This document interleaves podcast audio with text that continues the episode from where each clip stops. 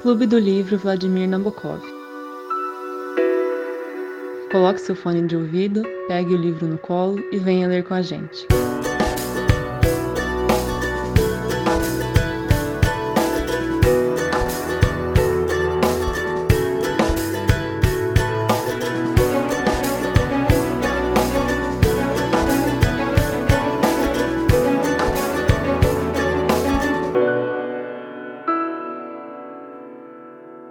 Gente, boa tarde.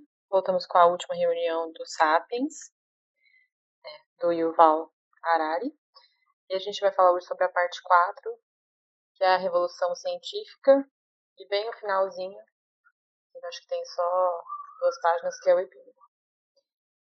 Então, começando com a parte 4, o primeiro capítulo é o número 14, chamado de A Descoberta da Ignorância. Alguém quer falar alguma coisa sobre esse capítulo? Alguém lembra que ele fala, mais ou menos? Eu ainda falar um pouco. É, marquei aqui uma parte que ele explica um pouco, resume um pouco o que ele fala. É, bom, como a, a parte básica para a última revolução científica, ele vai falar aí sobre esse é, florescimento e impulsionamento do conhecimento. Né? Ele vai dar para a gente diversos é, exemplos ao longo dessa parte, é, em números absolutos, mostrando como que a produção de conhecimento aumentou é, drasticamente nessa é, na era moderna, né? Porque até então, tipo, ele pega lá 1500, o que era produzido, o que tem hoje em dia, é, quanto tempo demorou para uma mudança acontecer e hoje em dia assim as mudanças estão acontecendo dia a dia, então ele vai mostrar para a gente sobre é, essa revolução do conhecimento. E aí, nessa primeira parte da descoberta da ignorância, no né, capítulo 14, ele coloca para a gente que existe um, um ciclo de retroalimentação da, da revolução científica. Então ele coloca ali para a gente um, um ciclo que é entre poder, recursos e pesquisas. E aí ele fala: para progredir, a ciência precisa de mais do que precisa mais do que pesquisas. Depende do reforço mútuo de ciência, política e economia. As instituições políticas e econômicas fornecem os recursos sem os quais as pesquisas científicas é quase impossível. Em troca, a pesquisa científica fornece novas capacidades que são usadas, entre outras coisas, para obter novos recursos, alguns dos quais são reinvestidos em pesquisa. Então, a política, né, o poder que ele coloca, é quem fornece o capital, quem fornece recursos para as pesquisas acontecerem. E essas pesquisas produzem um conhecimento, produzem um recurso é, que vai é, alimentar esse poder e vai continuar esse ciclo. E aí ele vai examinar para a gente, ao longo de, é, de, todo esse capítulo, essa relação entre política, é, economia e desenvolvimento científico ele vai falar bastante também sobre a relação de poder é, relacionada com o conhecimento, né? E aí tem uma parte que eu marquei que eu achei interessante, que eu gostaria de ler. Eles falam que, é, que o parâmetro real para o teste do conhecimento é a utilidade, porque a gente nunca sabe se uma teoria é 100% correta. A gente sabe que a gente vai sempre refutando uma coisa atrás da outra. Só é por isso que o parâmetro que a gente usa é a utilidade do conhecimento. É por isso que a política, como o Lucas falou, financia e fica nesse ciclo de retroalimentação. Ah, eu, eu tenho uma coisa para comentar que vai na direção disso que, que a gente entrou, né? Essa questão sobre a relação entre, entre o poder uh, e o conhecimento, né? E esse poder a gente pode se traduzir em interesses, porque, na verdade, aqueles que detêm o poder são os que possuem interesses específicos na, na produção do conhecimento. Né? Então, ele fala, ele traz alguns exemplos e ele fala da teoria geral da relatividade e tudo mais. É, mas um, um, exemplo claro, assim, não sei se, se ele chegar a comentar sobre isso, né? Mas, por exemplo, física nuclear, né? Ela tem um interesse claro é, existe um interesse claro em relação a ela, que é a produção da bomba atômica. Né? E naquele contexto de Segunda Guerra, isso, a demanda por, por arma, armamento estava muito alta, né? Então, é, acho que isso foi, entre outras coisas, algo que, que engendrou essa, essa, esse investimento em pesquisa. Né? Uh, no entanto, eu acho que essa tese que relaciona é, conhecimento e poder, isso, isso é uma tese cotidiana, né? E é interessante parar para pensar nessa questão, porque de fato eu acho que existe um interesse por trás uh, do conhecimento, ou melhor, é, existe um conhecimento, existe um poder por trás do conhecimento, mas eu acho que a gente não pode também resumir o conhecimento ao poder, porque uh, e aí isso entra em várias outras outras questões com relação é, a diferentes tipos de representação, né, o conhecimento científico como sendo algo é, europeu, eurocêntrico. Enfim, existem algumas teses. Uh, eu acho um pouco complicado isso, né, porque é, ainda que ainda que não exista neutralidade dentro da ciência, isso é bem claro hoje em dia. Né? Não sei, não sei o que vocês pensam sobre isso, mas não existe.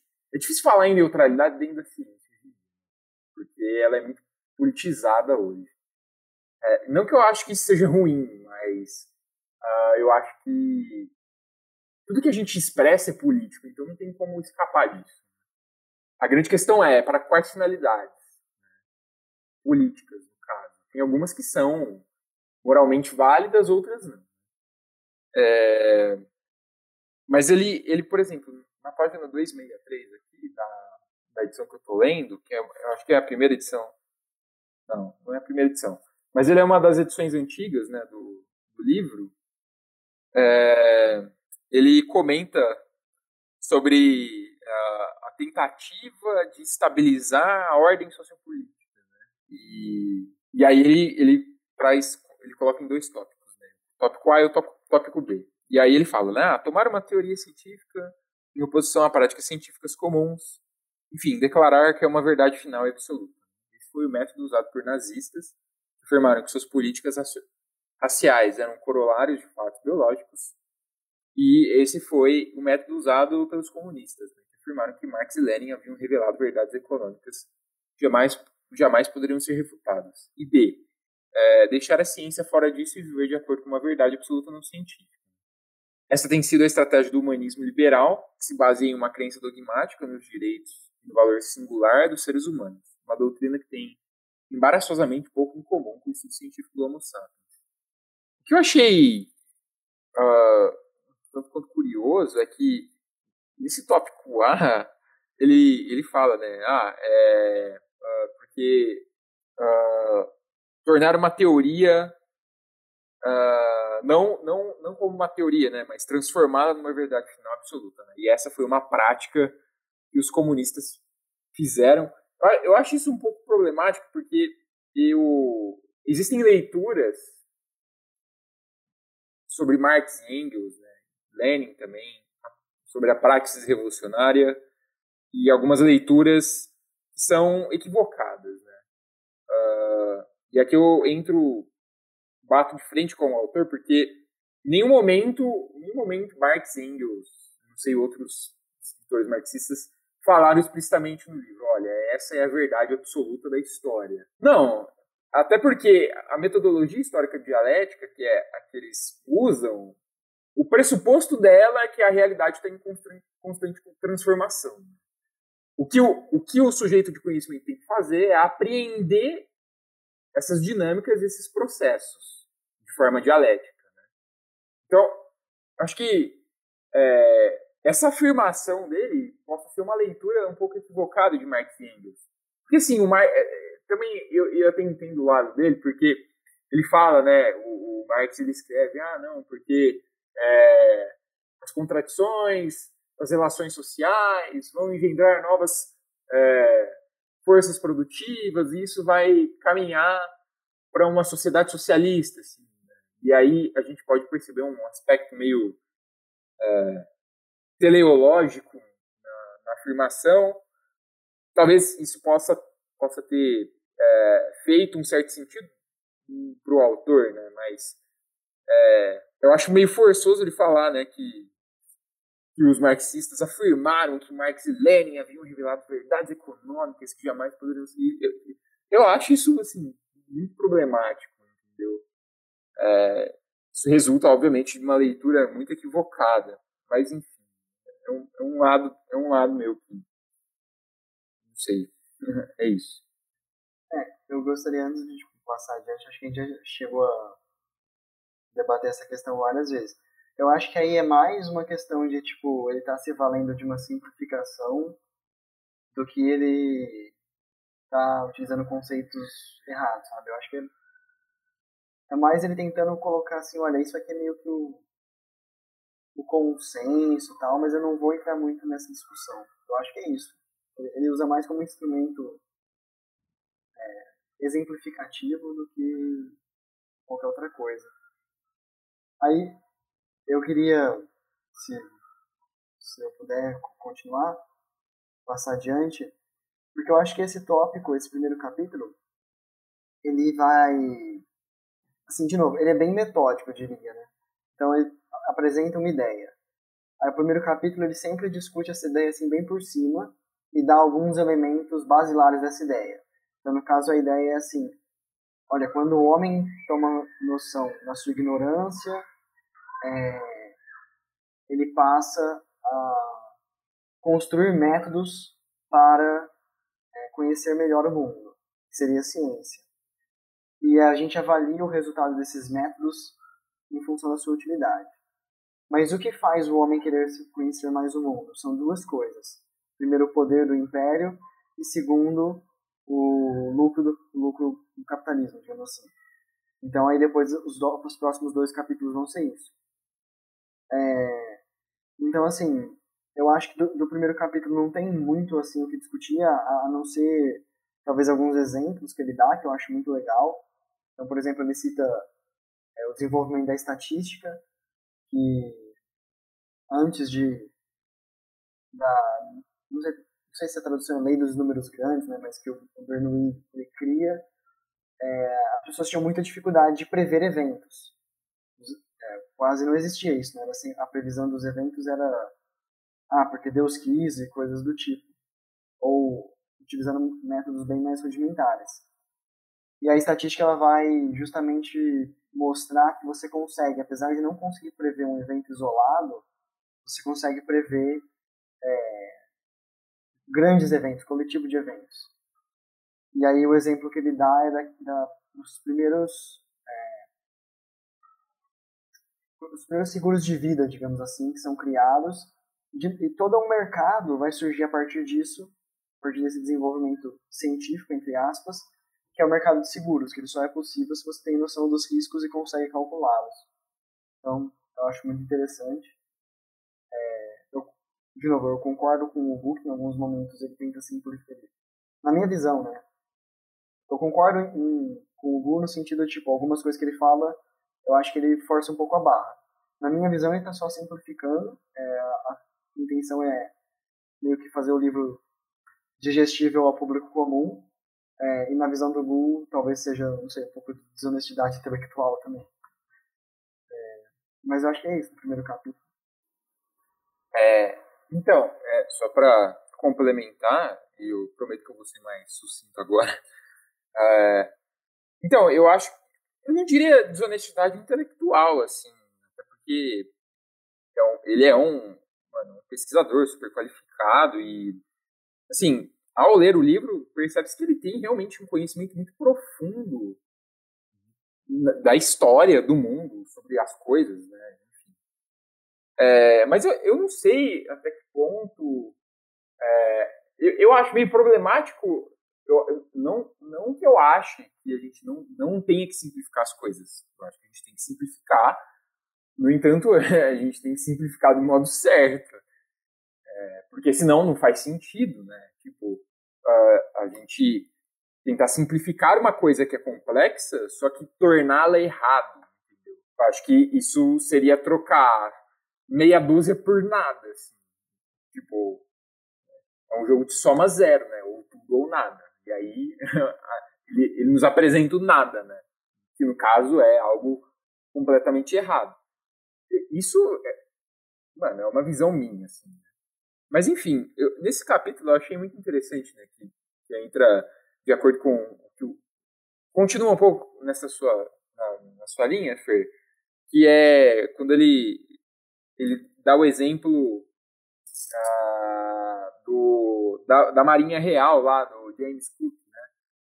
Que, que ele descobre o, o escor... não, não que ele descobre, né? Mas que ele meio que faz os testes empíricos lá e descobre que a, a solução para o escorbuto está é, no consumo de, de, frutas cítricas, né? Isso é, ele de, demora muito tempo para descobrir isso, porque envolve as viagens é, dos navios, e aí todo mundo morrendo misteriosamente, né?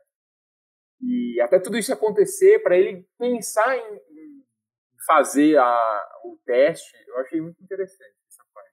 Se vocês me permitirem, eu vou mudar para o capítulo 15, é chamado Casamento entre Ciência e Império. Esse capítulo eu achei bem interessante, apesar de ele falar de muita coisa que eu acho que ele já tinha trazido antes, principalmente na parte do Império, é, tem uma, um trecho em especial que eu achei muito legal, que ele vai falar um pouco sobre exploração de novo. E aí ele está comparando a, a ida à Lua com a exploração. E aí ele fala que um certo dia é, um, acho que é o Neil Armstrong, que ele estava treinando num lugar que era próximo a uma tribo indígena, onde essa tribo morava.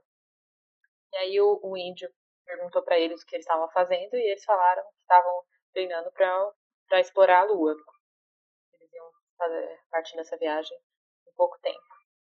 E aí o índio perguntou se ele podia mandar uma mensagem para se achasse algum habitante na Lua. E aí ele falou uma mensagem na língua deles e disse que não podia dizer o que significava. E aí os, os astronautas eles decoraram essa, essa mensagem e aí eles conseguiram encontrar um tradutor para ver o que significava. E aí a mensagem era: não acredite em uma única palavra que essas pessoas estão lhe dizendo. Eles vieram roubar suas terras. Interessante a gente ver como que é, com essa passagem simples, ele fala exatamente o casamento entre a ciência e o império. Ah, até que ponto né, a gente pode comparar, até que ponto a ciência ela vai, a tecnologia no caso, né, ela vai ser, é, vai beneficiar quem, né? Vai beneficiar basicamente a pessoa que criou ela e que está usando, geralmente. Eu tenho um comentário, assim, mais geral sobre o livro, não vou nem estender muito, mas o livro ele me ganha nessas pequenas anedotas, sabe? Tipo, eu gosto do jeito que ele usa os exemplos históricos, tanto dos, sei lá, dos maiores, como é, nesse capítulo ele vai contar da invasão do Cortês, do Pizarro, é, do Cortês no Império Azteca, do Pizarro no Império Inca, que são coisas mais, digamos assim, mais grandiosas, né? A gente está falando de um império, um império nascendo e subjugando o outro, 90% da população americana vai ser dizimada por conta disso. Mas, ao mesmo tempo, ele pega também uma história tão simples, sabe? E com um significado tão poderoso, ele faz isso por diversas vezes. Isso eu, eu gosto bastante desse estilo de narrativa. Porque eu, eu acho que torna a leitura mais gostosa, sabe? Eu tava até lembrando, tipo, tem. Bom, enfim, depois eu comento com vocês, é, é de uma série que eu tava vendo, mas era eu curto bastante essas anedotas que aparecem no meio do livro. É. Beleza, vou mudar a linha de raciocínio, tá, gente? Basicamente, nesse capítulo, casamento entre ciência e império, ele vai fazer um toda a explicação é, do porquê que o Ocidente é o responsável por esse desenvolvimento científico. Né? Ele vai elencar aspectos do, do imaginário é, europeu, né, basicamente, que, que, que era o que estava existindo até então na época da, se você falar de Ocidente, na época da, dessa, da Revolução Científica aí. Então ele vai falar por que, que a Europa ela foi o berço dessa, desse start, né? por que, que se iniciou ali, por que, que não se iniciou, por exemplo, na China, é, em outro local. E aí eu marquei um trecho que resume é, a essência desse capítulo, que ele fala. Os chineses e os persas não careciam de invenções tecnológicas é, como os motores a vapor, que podiam ser comprados ou copiados livremente.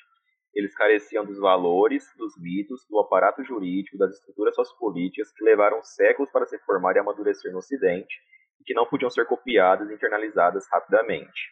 Então, na opinião dele, valores, mitos, aparato jurídico, estrutura sociopolítica é, do Ocidente foi o que fez com que o Ocidente fosse o, o berço dessa, dessa revolução científica e tecnológica. Né? Você falar alguma coisa sobre isso? Eu acho que eu vou aproveitar e emendar, já que deu uma introdução do capítulo. Eu vou trazer algo que ele fala mais pro final, mas que eu gosto bastante, que é tipo assim, sempre que a gente a gente chegou a discutir isso né, no, no último encontro, é, questão do imperialismo tal, de se seria bom ou ruim, esse tipo de, de juízo de valor. E eu acho que aqui ele dá até mais um, ele acrescenta mais um elemento. Quando a gente faz o juízo de valor sobre esses impérios, a gente está se valendo de ideologias que surgiram por conta desses impérios, sabe? Tipo, a gente tem uma visão é, ocidental, com certeza, eurocêntrica, talvez com ainda talvez ainda seja eurocêntrica é, e a gente faz o juízo de valor sobre os impérios europeus. Então é algo até meio contraditório que as ferramentas que a gente tem para avaliar são as ferramentas que eles criaram. Então eu, eu, eu gosto muito desse digamos assim, exercício mental que ele faz. É, e a, acho que o, o, que mais o que é mais marcante nesse capítulo para mim é isso né? Quando ele sai do que o Lucas falou e chega nessa conclusão que é algo que já tinha inquietado a gente no, no último encontro. É, basicamente isso. E ele coloca um outro fator, assim, que é o nome do capítulo, se eu não me engano. Deixa eu ver como que chama o capítulo. É, o casamento entre ciência e né? Que ele fala, o, o Tronco deu o exemplo lá do escorbuto, mas que o lado ocidental ele tinha uma mentalidade de dominação, né, como a gente falou. Só que nessa dominação estava embutido outros valores. Então ele fala que quando, é, sei lá, a Grã-Bretanha mandava um navio para para fazer uma exploração, ela não colocava ali só os marinheiros, ela colocava lá um biólogo, ela colocava um geólogo para estudar toda, tudo que eles encontrassem pela frente artista, né? artista, é. desenhar. Isso, eles tinham essa mentalidade de, de, de, dominar novo que eles encontrassem. Enquanto ele fala que, por exemplo, é, ali do lado oriental isso não estava acontecendo ainda. Então aí acaba de ele acaba dando exemplos de é, do que aconteceu na história que a gente viu, né? A, a Espanha ali chegando, tentando fazer lá a Espanha e Portugal tentando chegar às Índias encontrando novas terras, a Inglaterra chegando lá na Austrália, assim, assim por diante. E aí esses países ocidentais inseridos nesse contexto de, da euforia tecnológica, encontrando nova, novas terras, é, é, querendo novos recursos, acabam por, por dominar, né, se tornar um império e fomentar aquele ciclo que a gente falou no começo, né, o, eles estão captando novos recursos, esses recursos eles vão investir em tecnologia, é bom investir em pesquisa, essas pesquisas vão gerar tecnologia, para essa tecnologia eles conseguirem cada vez mais aumentar seu poderio, né? Eu vou fazer de novo um pequeno complementinho a isso que o Lucas falou. Um dado muito legal que ele coloca é que até o início da Revolução Industrial, não tem um início exato, né? mas assim, a gente fala que ele, a Revolução Industrial começa mais ou menos em 1750 na Inglaterra e vai se espalhando até, tipo, assim, no final, de, no começo de 1800, a Europa já está toda passando por uma revolução industrial, de certa forma. É, e até ele fala, 1775, 80% mundial era de potências asiáticas. o que faz essas potências mundiais como a Índia, como é, a China principalmente, o que faz eles se tornarem, menos de 100 anos, anões perto das, das entre aspas, potências europeias.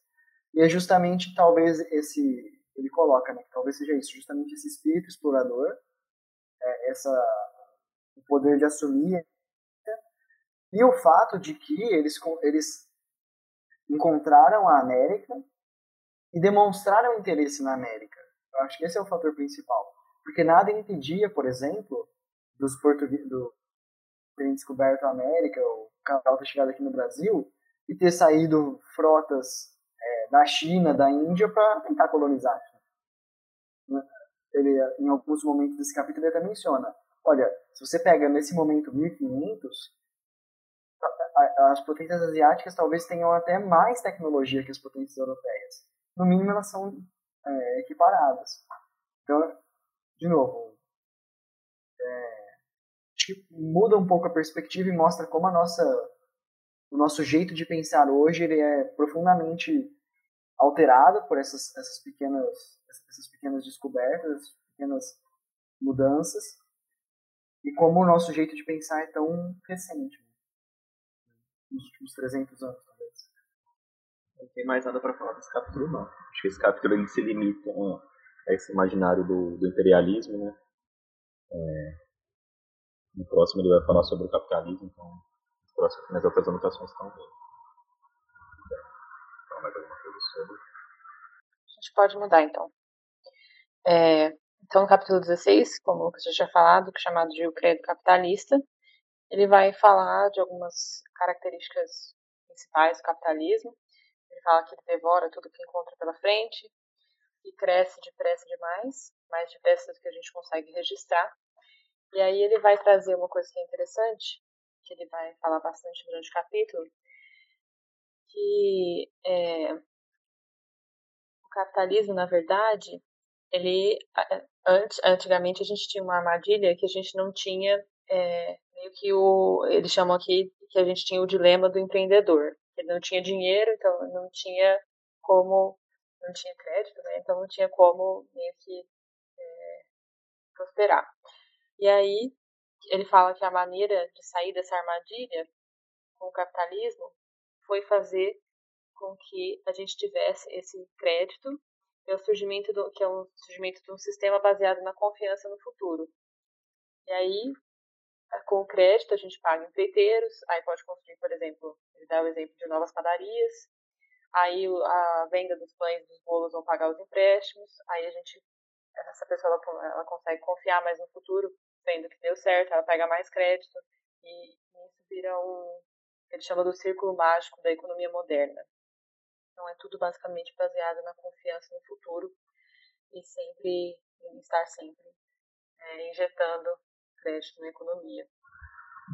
Sim, é isso. Ele até fala né, que os bancos podem emitir créditos, acho que é sete vezes mais, ou nove vezes mais do que ele realmente tem. É, senão, é, senão, possivelmente ele pode quebrar, né? Então, por exemplo, se um banco tem 100 reais, ele pode emprestar por aí até 700, 900 reais, sendo que ele não tem esse dinheiro em caixa. Ele pode fazer esse empréstimo para as pessoas e isso vai fazer com que ocorra o desenvolvimento econômico, desenvolvimento econômico de, de atividades é, comerciais, industriais, e por assim dizer. É, então, como a Carol falou, tudo isso é baseado na confiança, né? É, o banco tem a confiança de que quem está pegando esse dinheiro vai produzir, vai pagar com juros, esse dinheiro vai retornar é, o banco trabalha com a confiança de que não vai ser todo mundo que vai retirar todo o seu dinheiro de uma só vez, porque se isso acontecer ele não tem dinheiro para pagar todo mundo. Então tudo acontece na base da, da, do imaginário e, confi e, confiança, como ele fala, né? E isso começa lá atrás. É, nessa, na época que a gente estava falando há, há, pouco tempo é, da, da expansão imperial dos países, né? Quando Espanha, em, é, Portugal, Inglaterra começaram a navegar e conquistar territórios. Foi aí que começou a emitir essa parte de crédito e confiança. que ele fala. É, esse, círculo mágico, esse, é o, esse era o círculo mágico do capitalismo imperial. O crédito financiava novas descobertas. As descobertas levavam às colônias. As colônias geravam lucros. Os lucros criavam confiança. E a confiança se traduzia em mais crédito. Então, os países. É, quem aí os navegantes né, que iriam sem navegação conseguiam créditos para isso. É, se descobrissem novas colônias, as colônias tra trariam lucros, os lucros vai criar confiança ali que a gente tem no país, vai ter mais créditos e aí vai se alimentar esse ciclo. Então começou lá atrás, é, ali no que a gente chama de capitalismo mercantil, né?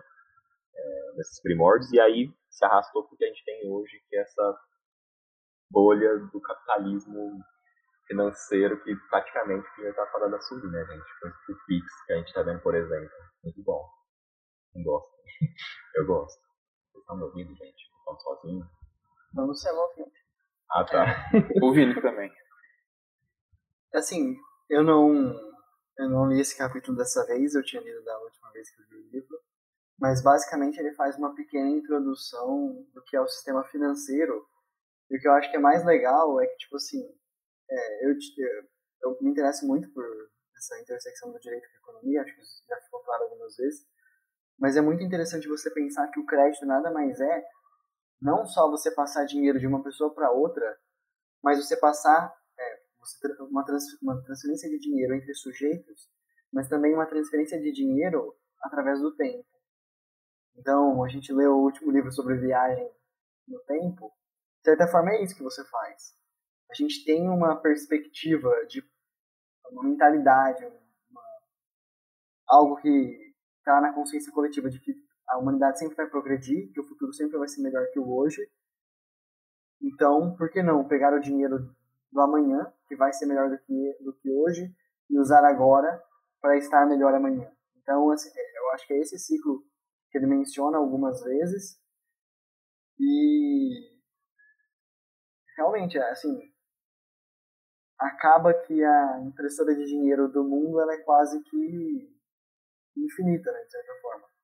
Mas isso, claro, tem alguns impactos, mas é quase que infinito eu não sei, eu não sei se vocês estão acompanhando, mas por conta da pandemia do Covid, é, vários estímulos estão sendo injetados na economia que nunca, nada igual foi visto antes. Então, assim, eu não, não sei, nunca, é que eu tô falando da minha cabeça, mas assim, às vezes se você pegar o quanto de dinheiro está sendo imprimido agora, é igual se você pegar, sei lá, de 1500 para trás todo o dinheiro da humanidade coisa assim. Não sei. Tô chutando. Mas é uma grande quantidade de dinheiro. É, então, eu acho que essa questão do dinheiro que não é físico, né? Eu acho que, inclusive, eu, eu dei uma aula sobre globalização hoje de manhã, e interessante essa coincidência, né?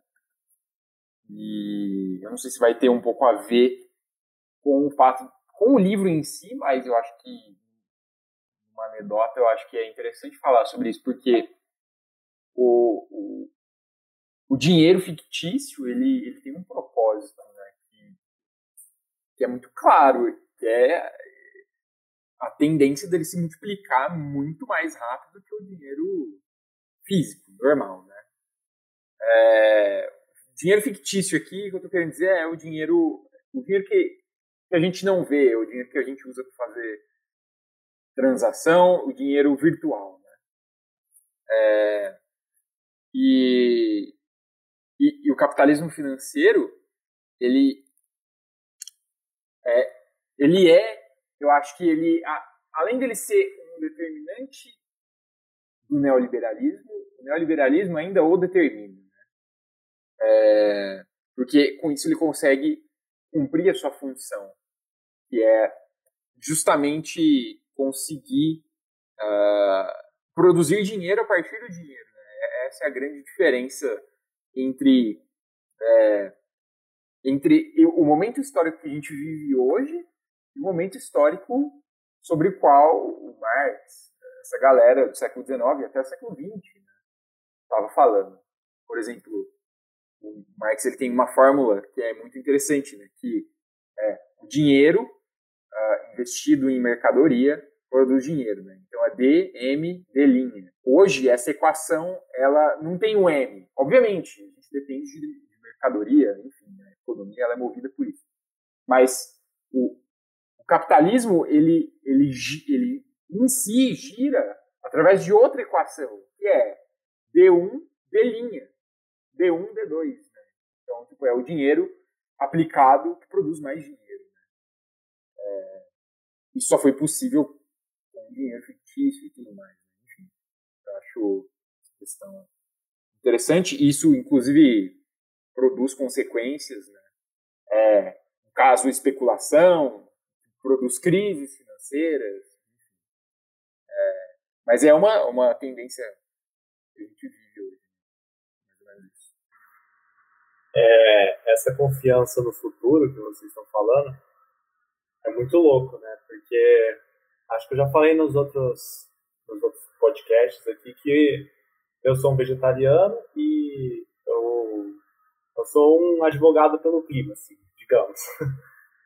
Então, o que eu, o que eu vejo hoje é, encontra muita ressonância no que a, a própria Greta Thunberg ela, ela falou na, durante o seu discurso na ONU. A Greta Thunberg é uma é uma é uma defensora do, dos direitos dos animais, do, da, contra as mudanças climáticas, para mudanças sustentáveis e tudo mais. E ela é uma jovem, ela é bem famosa hoje em dia.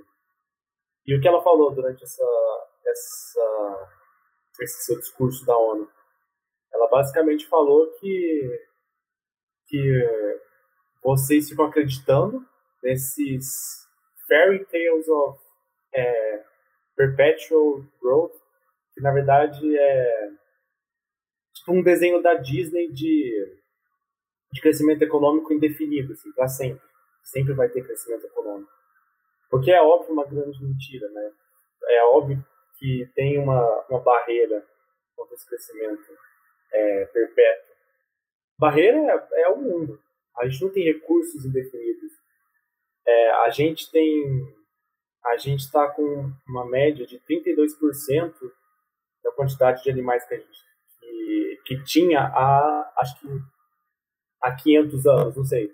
Se, se há 500 anos atrás a gente tinha 100, 100 animais, por exemplo, hoje a gente só tem 32, 30. Tudo por tudo que a gente fez é, como uma espécie nesse, nesse mundo. A gente devastou muito para esse crescimento econômico continuar se acontecendo. E até quando ele vai? E, sinceramente, é, a Greta Thunberg, apesar de ter, ser uma menina bem jovem, ela tem completa razão. É, você não dá para você ter um crescimento econômico perpétuo. Simplesmente não dá. A gente tem muita limitação contra ele. E mesmo assim a gente continua sempre acreditando nesse futuro de amanhã, mas esse futuro de amanhã, é, bem provavelmente, é, daqui a pouco vai entrar em colapso por causa de tudo isso. E, mas lógico que tem, tem as facetas boas da, desse, do crédito, de confiar no amanhã, de você ganhar investimento e tudo mais que vocês falaram já, óbvio que tem. É, muitos, inclusive, falam que, que, o capitalismo foi o que mais retirou as pessoas da pobreza, que mais, que mais extinguiu a fome, principalmente nos últimos 30, 20 anos. E que eu acho louco também é que a gente tem que analisar não só os números, mas a qualidade desses números. É, no Homo Deus, que é o próximo livro que o, o Yuval Noah Harari escreveu, tem uma frase que eu achei bem interessante. Eu não, agora eu posso estar confundido, mas foi o Yuval Noah Harari que escreveu. Não sei se foi no Sapiens ou, ou se está no Homo Deus. Mas a frase fez está no Homo Deus. E ele compara a a, aquela mulher do Luís XVI, da Revolução Francesa, qual é o nome dela? Que falou que estava todo mundo passando fome, aí ela chegou e falou, ah, é, você não tem pão? Come brioche. É, a Maria Antonieta, essa mesmo.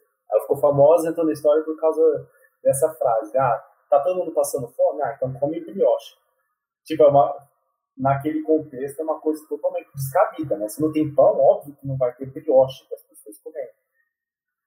Então, hoje a gente olha para aquilo e na, naquela, naquele contexto histórico também, todo mundo viu isso como completa alienação da mulher. É, só que engraçado que o, o Val Noah Harari ele fala, tipo, ah, a gente julgou a, a Maria Antonieta, mas hoje a gente está fazendo justamente isso. A gente está a gente está não não está comendo verdura, não está comendo arroz, feijão, está comendo as coisas de substância, digamos assim, e está comendo brioches, tipo ah, salgadinhos, está comendo muita muito junk food, né? Muita muitos sanduíches, é, gordura saturada, tudo mais. E as pessoas pobres que mais sofrem com isso, porque o pobre não tem condições de comprar uma farinha integral, por exemplo. O pão, o pão integral é muito mais caro que o pão de farinha branca normal. É, normal. E, e por isso que eu estou falando de, de canalizar a, a qualidade em vez da, em vez da quantidade. Né? É isso.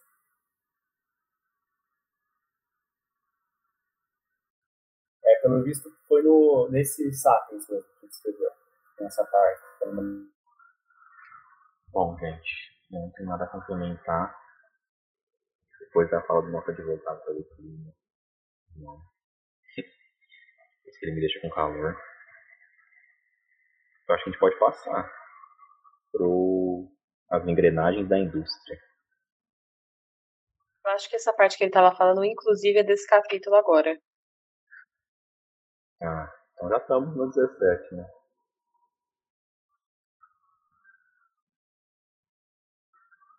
Alguém tem algum comentário do 17?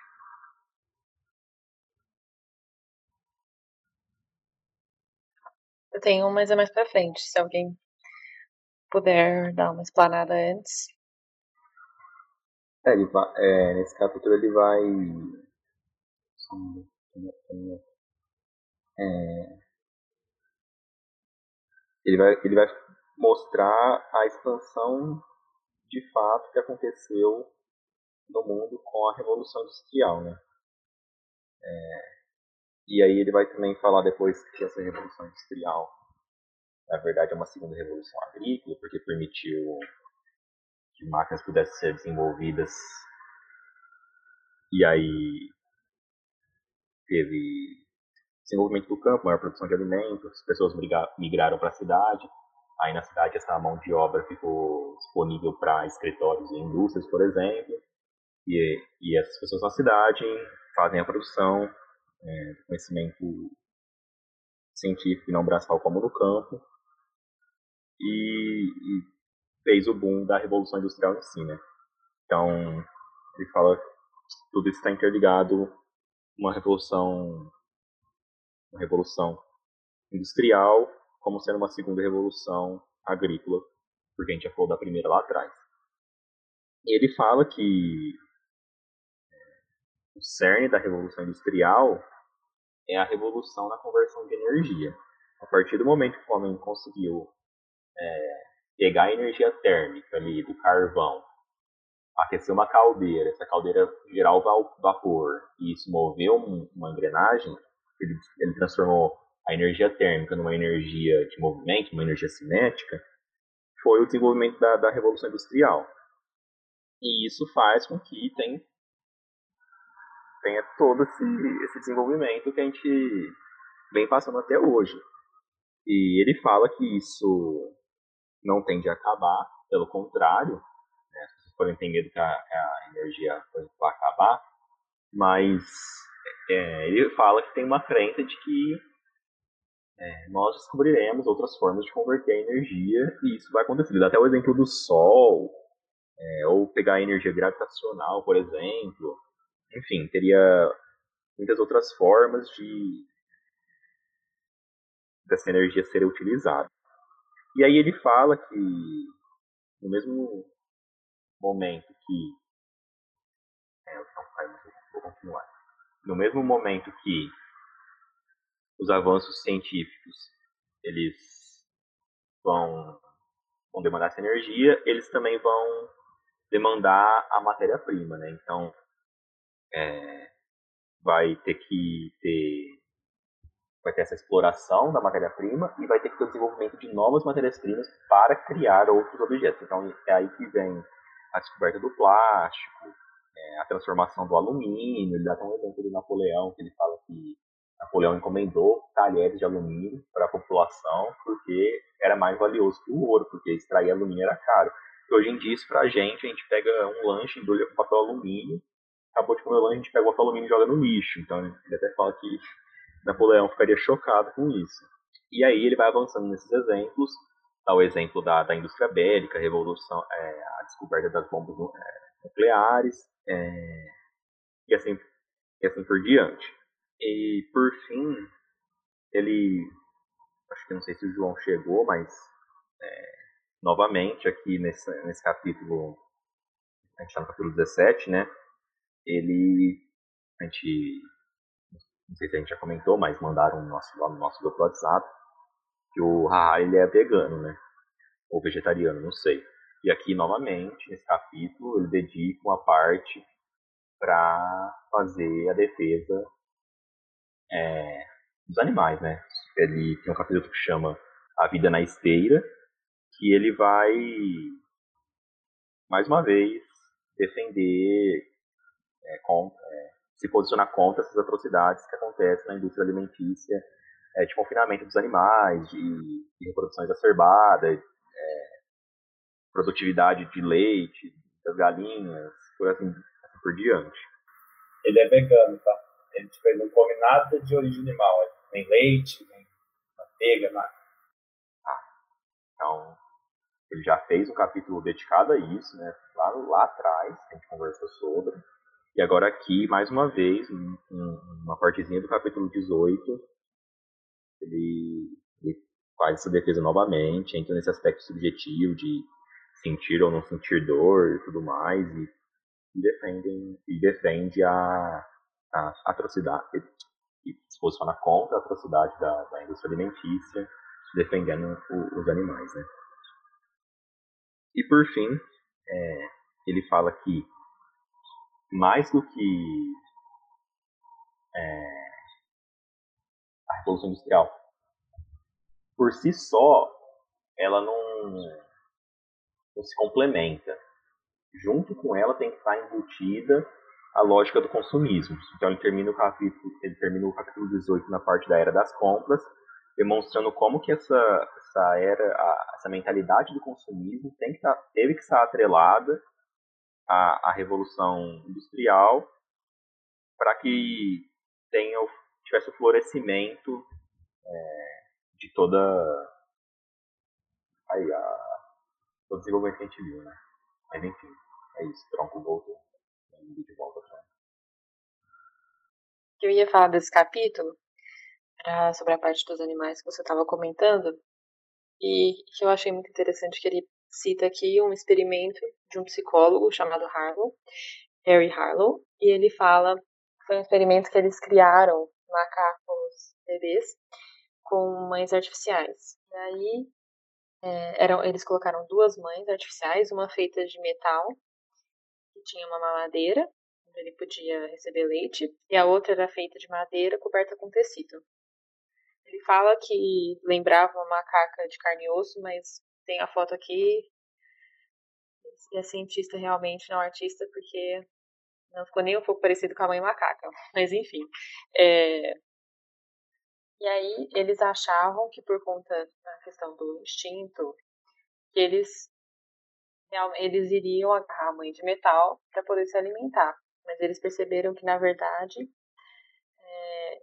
eles gostavam mais era da mãe de madeira, que dava mais conforto, perceberam que, na verdade, eles precisavam dessa questão mais subjetiva, é, além da, da alimentação por si só. Eu achei um exemplo muito bonito. Claro que é, não sei se hoje deixariam fazer esse tipo de experimento. Acho que sim, provavelmente ainda fariam, mas eu não concordo eticamente você separar o neném da mãe dele, mas enfim. Era só isso que eu tinha para comentar.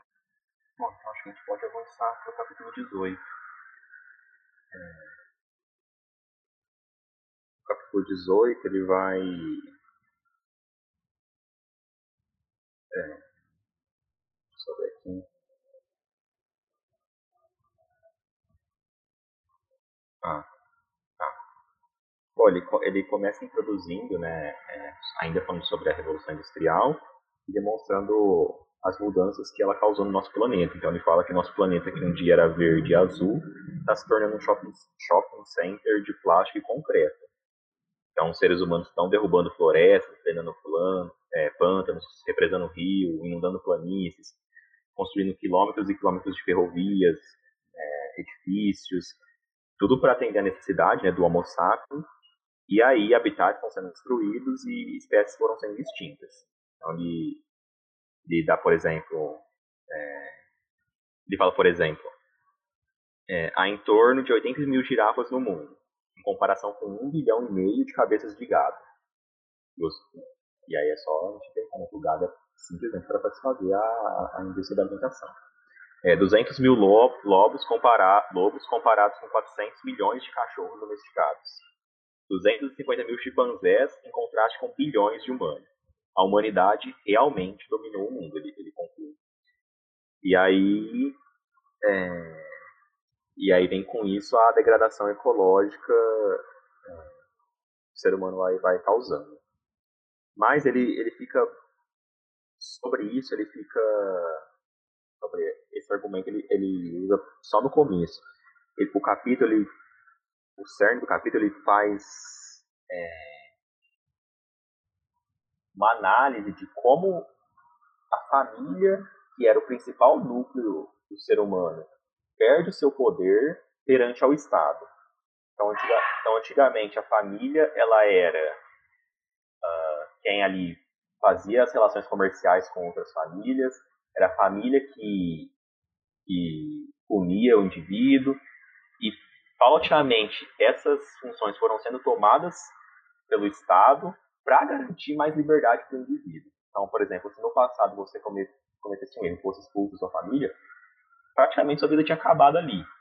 E aí o Estado foi retirando essas funções da família, foi crescendo, foi ficando mais robusto é, e motivando os indivíduos com tipo, olha, você vai ter sua liberdade é, se você se aliar a mim. Então, tipo assim, ele, ele fala que o Estado, é, a despeito de algumas teorias, ele é na verdade o pai e a mãe do indivíduo, né?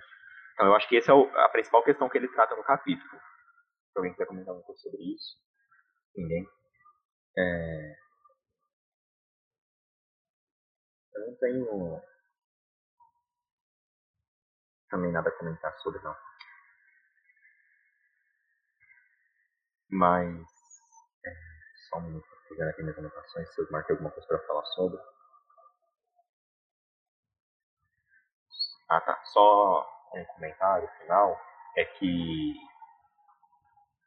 ele vai falando sobre isso do Estado e no final ele, ele traz a, uma visão para concluir de que a gente, a gente já comentou sobre isso, ele também fala que já comentou sobre isso no livro, que a gente caminha é, para um império global, para uma comunidade global. Então, se antes era a família e depois passou a ser o Estado, a gente está caminhando para um momento que a gente vai ter um império global. Assim, vai ser um negócio a nível mundial. E ele fala, ele explica isso demonstrando, por exemplo, de que é, praticamente as guerras do mundo cessaram, né? A última grande guerra que a gente teve, que envolvia nações é, polarizando assim, o mundo, dividindo o mundo, foi a Segunda Guerra Mundial. Depois disso, com certeza teve outros conflitos, mas nenhum chegou àquele nível. Ele explica, claro, tem todo esse medo é, da forma como é, as armas evoluíram, então agora a gente tem bomba atômica, tem inúmeros fatores, mas ele diz que tudo caminha para uma paz global, entre aspas, porque tem esses conflitos que ainda continuam pelo mundo todo, e para a gente ser um império global. E aí ele fala, é, ele coloca, então a era moderna é uma era obtusa de carnificina, é, guerra e opressão, tipificada pelas trincheiras da Primeira Guerra Mundial, pela nuvem de fumaça nuclear de Hiroshima e pelas manias sangrentas de Hitler e Stalin, ou é uma era de paz, simbolizada pelas trincheiras nunca, nunca, nunca cavadas na América do Sul, as nuvens de cogumelo que nunca apareceram sobre Moscou e Nova York e as visões serenas de Mahatma Gandhi e Martin Luther King? A resposta é uma questão de tempo. É curioso perceber que, com frequência, a visão do passado é distorcida pelos acontecimentos dos últimos anos. Se este capítulo tivesse sido escrito em 1945 ou em 1962, provavelmente teria sido muito mais melancólico. Como foi escrito em nossos dias, adota uma abordagem relativamente alegre da história moderna. Para satisfazer, para satisfazer otimistas e pessimistas, podemos concluir dizendo que estamos no limiar do céu e do inferno, movendo-nos nervosamente dos portões de um para a antessala do outro. A história ainda não se decidiu sobre o nosso destino, e uma série de coincidências ainda pode nos colocar uma em uma ou outra direção. Então ele, então ele fala aqui, na visão dele, a gente está caminhando para Opa, na visão dele, a gente está caminhando para a paz. Mas pode ser que ele esteja falando isso por causa de uma visão é, feliz que ele está tendo do, do que ele está vendo até agora. Se daqui, por exemplo, 10 anos explodir uma guerra que é, mobilizar o mundo, ele vai falar que essa visão é, é ruim. Né? É, ele fala, ele dá até o exemplo ali se tivesse sido, se tivesse sido escrito em 1945. Acho que eu falei demais, pouco confuso. Deu para entender, sim. Aí só mais uma coisa. É, com isso, eu eu deixo a bola agora para você, Carol, porque foi o último capítulo que eu li. Os meninos também tinham parado, agora fica com você. Eu sei. Infelizmente. Mas, é, para felicidade de vocês, eu gostei do próximo capítulo, que é o capítulo 19, chama E Eles Viveram Felizes para Sempre. É um capítulo bem interessante, ele vai parar um pouco de falar sobre impérios e capitalismo e todas essas coisas, e vai começar a falar sobre o estudo da felicidade. Ele vai traçar meio que um histórico de como as pessoas, os filósofos, todos os estudiosos tentaram explicar ela no passar do tempo. E aí ele vai mostrar várias visões diferentes, é, porque ele, ele se pergunta, né? Como é que eu sei se eu, por exemplo, na vida que eu tenho hoje, sou mais feliz do que, por exemplo, um caçador e coletor? Claro que eu tenho assim, uma condição de vida prova provavelmente melhor do que eles tinham antes, mas o contexto é diferente. Então é, é muito difícil da gente mensurar é, o que faz uma pessoa feliz ou não, ou infeliz. E aí ele vai falar aqui, por exemplo, ele vai dar alguns exemplos, ele cita a visão, é, na verdade ele cita muitos tipos de visão diferentes, mas é, ele fala que a, a felicidade ela não depende de condições objetivas de riqueza, saúde ou mesmo a comunidade. Em vez disso, depende da correlação entre condições objetivas e, expectativas subjetivas.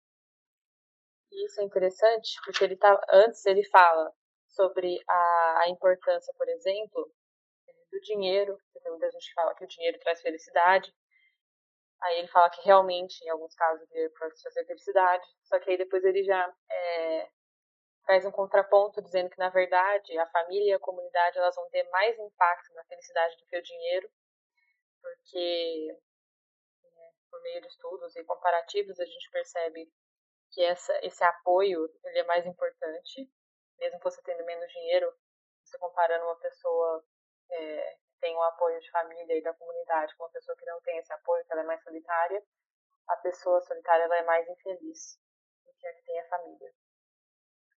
É, ele faz, fala também que a doença ela diminui a infelicidade no curto prazo, mas só no curto prazo. Ele dá o exemplo, por exemplo, de um, acho que é de um diabético, se não me engano, qualquer tipo de doença crônica, porque as pessoas acabam é, se acostumando com a com a situação em que elas estão e elas acabam meio que é, adaptando sua, seu limiar ali de felicidade conforme o contexto.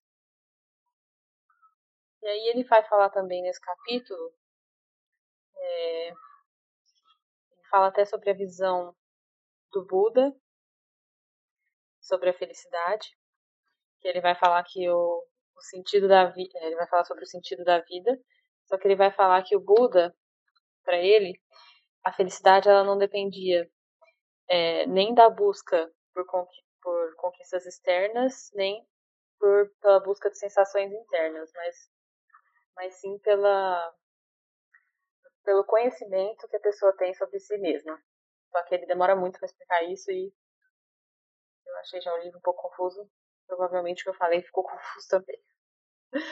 Mas é, acho que era isso desse capítulo. Ele vai falar só um pouquinho também da questão química da felicidade. Ele cita inclusive o, o livro Admirável Mundo Novo, do Aldous Huxley, porque, para quem já leu, nesse livro eles tomam meio que uma pílula da felicidade, é, uma pílula do prazer, todos os dias. Então eles vivem assim, num êxtase o dia todo, todo dia. E ele fala que isso é isso não seria verdade, porque é a felicidade, na verdade, ela é um prazer meio momentâneo. Se a gente tivesse ela o tempo todo, ela não seria tão significativa quanto esses é, ricos, né? Fazem com que a gente sempre esteja buscando mais dela. Alguém tem alguma coisa para comentar mais? Tranquilo. Deixa minha janela que tá chovendo só. E acho que agora a gente já entra no penúltimo capítulo. Último capítulo, né? Último. O 20. O 20. Você lembra alguma coisa, Fer? Ah, eu lembro mais ou menos do. Acho que o contexto geral. Que assim, ele começa falando das, espé das diversas espécies humanas do gênero Homo, né? E aquele, de novo, retoma aqui, a, algo inicial, que é que agora a gente começa a atuar na nossa evolução, de certa forma. Né? Então. Só pra. Só te interrompendo rapidinho, o capítulo chama O Fim do Homo Sapiens. Isso. É um capítulo bem curto, se eu não me engano, né? mais curto que os outros. E o João citou o livro Homo Deus. O Homo Deus eu não li. Se eu não me engano, o Homo Deus é o livro anterior dele, deixa eu já confirmar aqui. Não, o Homo Deus é de 2015 e o Sapiens é de 2011, então o Homo Deus é depois. Mas o Homo Deus ele vai abordar essa, justamente essa ideia de, tipo, qual que é o próximo, qual, é a próxima espécie do gênero Homo após o Homo sapiens. Aí seria o Homo Deus. Por quê? Esse, essa espécie que tem características que hoje a gente só colocaria é, numa deidade. Né? E eu acho que a gente já podia falar tanto desse capítulo 20 como do epílogo, que é reitera justamente isso que ele fala, que o epílogo, o epílogo chama o animal que se tornou Deus. É, e eu acho que a grande questão é que ele coloca é assim, nós desenvolvemos, desenvolvemos técnicas, vou meio que sintetizar esses dois textos, esses dois capítulos, capítulo Nós temos técnica suficiente para fazer o que quisermos, é, capacidade de nos tornar, nos tornar de fato deuses, mas a gente se tornou mais feliz nesse caminho. É, essas capacidades melhoraram a vida da humanidade quando você fala de melhorar, está pensando só materialmente ou está pensando também é, subjetivamente e assim por diante. Então, eu acho que é uma reflexão muito interessante, que ela aparece em alguns momentos do livro, mas chega aqui no, no ápice, talvez, na conclusão.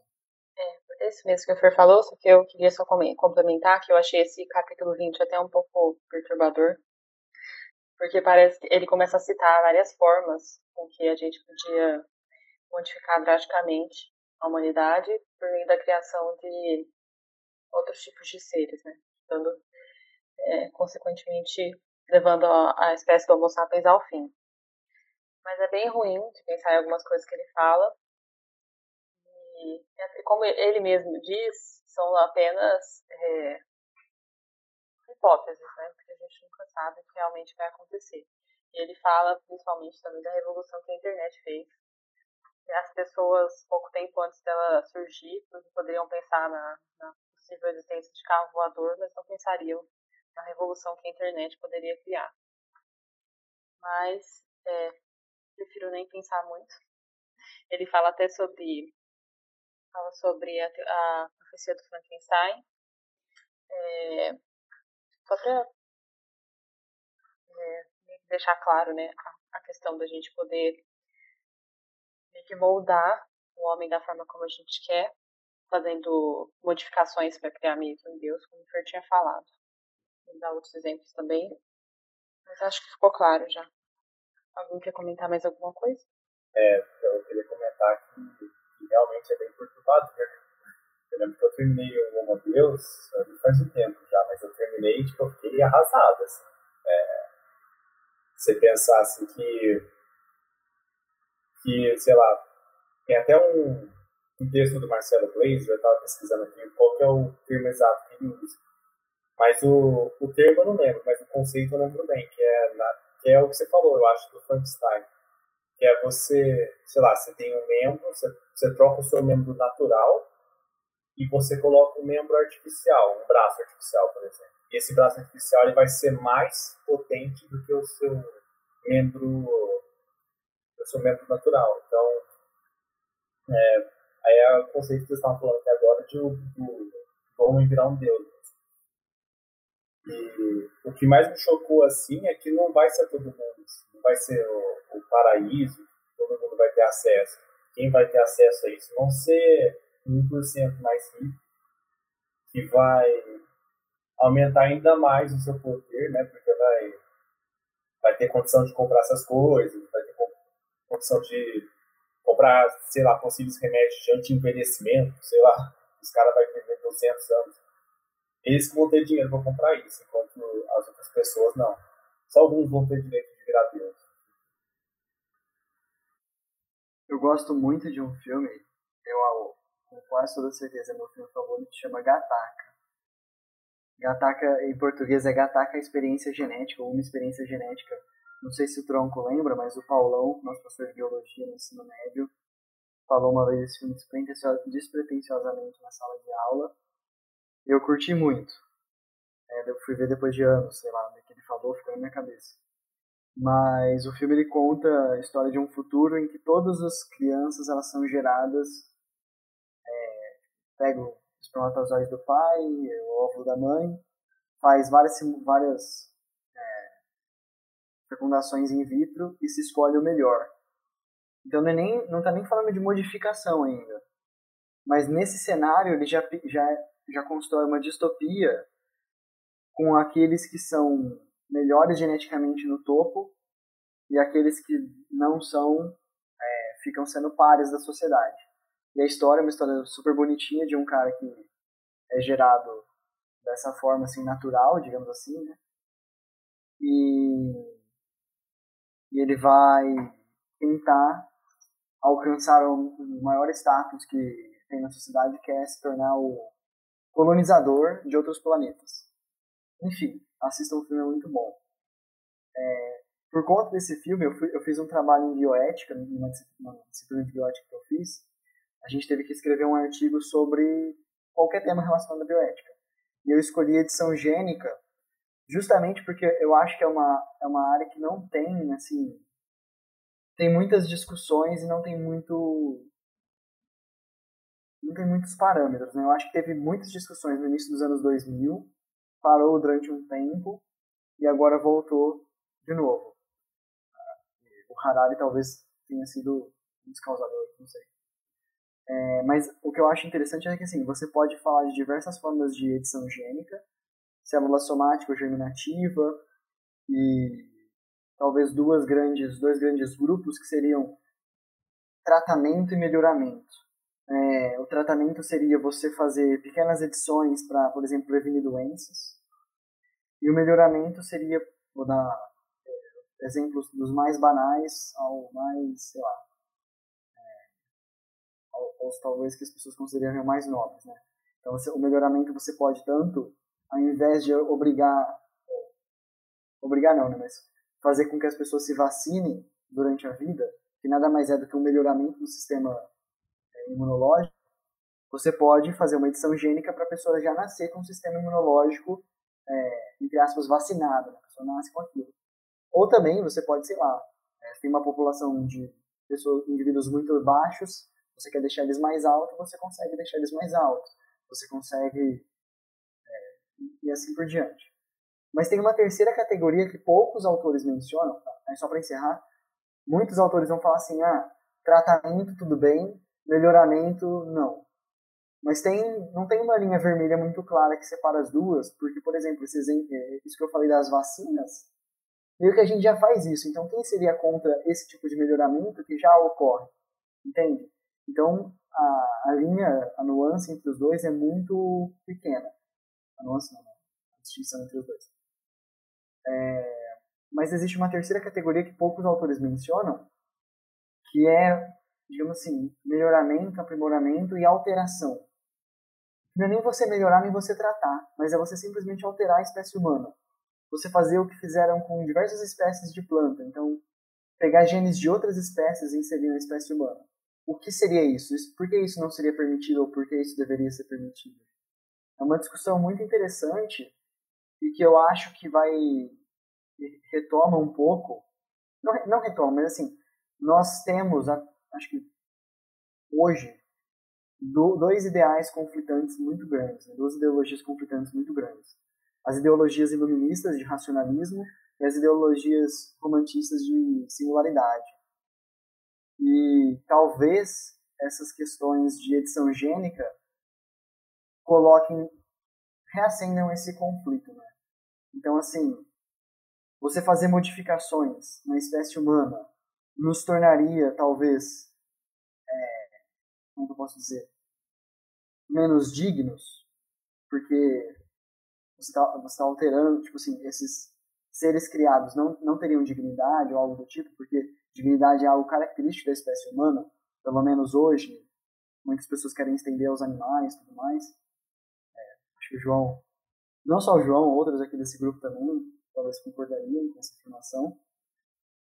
Mas ao mesmo tempo você esbarra no ideal romantista de singularidade, né? Tipo, cada um tem o cada um tem a sua singularidade, cada um pode escolher o que com a sua vida, né? É, o que nos faz dignos são as nossas diferenças. Então, mais um choque entre essas talvez duas ideologias dominantes da modernidade. É, e é um tema que eu gosto muito. Desculpa falar bastante. Mas, tipo assim, o livro pra mim, ele é... eu gosto muito do livro, acho que isso ficou claro. Apesar da Carol escolher, ter escolhido o livro, eu acho que ela só escolheu porque eu fiquei falando muito tempo na cabeça dela, né, na cabeça dos irmãos dela, pra eles lerem e tal. É... E eu acho que ele termina num, num ápice assim, muito grande. Né? Um tema que eu gosto, de um, de um raciocínio que eu acho importante, assim por diante. Desculpa me estender, pessoal